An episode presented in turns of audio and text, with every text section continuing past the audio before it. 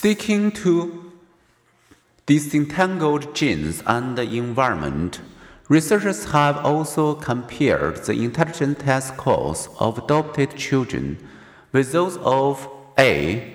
their biological parents and B. their adopted parents. Over time, adopted children accumulate experience in their differing adoptive families. So would you expect the family environment effect to grow with age and the genetic legacy effect to shrink?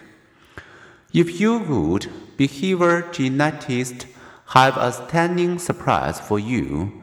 Mental similarities between adopted children and their adoptive families wane with age until the correlation approaches zero by adulthood.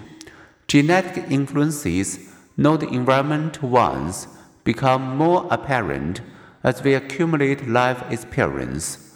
Identical twin similarities, for example, continue or increase into their 80s.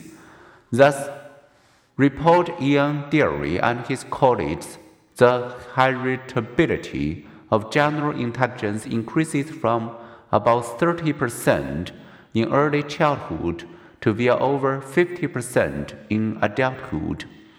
In one massive study of 11,000 twin pairs in four countries, the heritability of general intelligence increased from 41% in middle childhood to 51% in adolescence to 66% in young adulthood.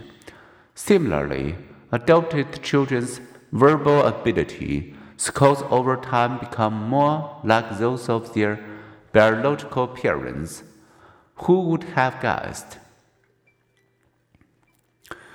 Environmental influences. What does evidence reveal about environmental influences on intelligence?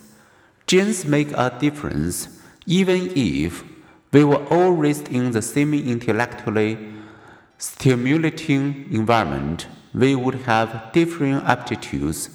But life experience also matter. Human environments are rarely as impoverished as the dark and barren caves inhabited by deprived rats that developed thinner than normal brain cortex. Yet severe deprivation also leaves footprints on human brain